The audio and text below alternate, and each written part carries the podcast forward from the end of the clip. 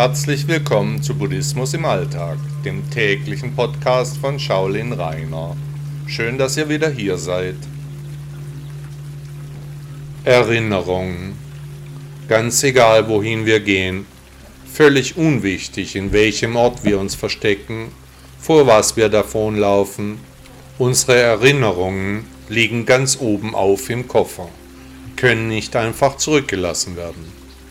Ständig spielt der Gedankenpalast wieder und wieder dieselben Erinnerungen ein, gemischt mit Selbstzweifeln. Hätte ich doch nur, warum habe ich, könnte ich die Zeit zurückdrehen. Können sie aber nicht. All die Begebenheiten, die kleinen Geschichten, die Souvenirs der Emotionen werden für viele Menschen zur Belastung.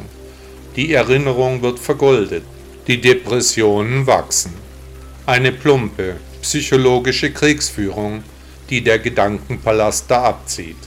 Die Erinnerungen laufen in einer Dauerschleife, werden mehr und mehr zur Belastung, niemand kann ihnen entfliehen, der nicht über die Zusammenhänge nachgedacht hat.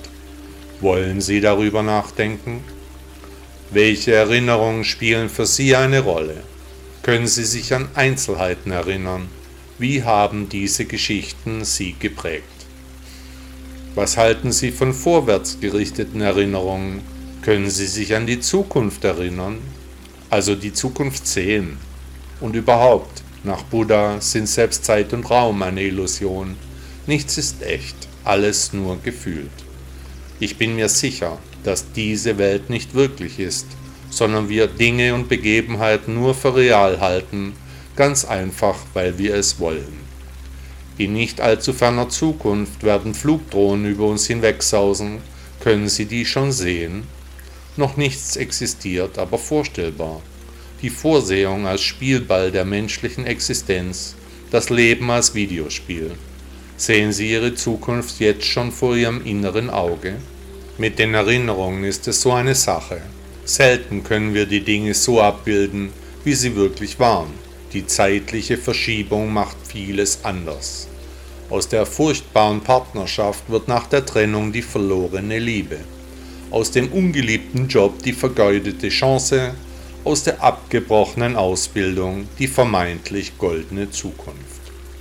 An die Ängste, Sorgen und Nöte, die wir durchlitten, daran können wir uns nur selten noch erinnern.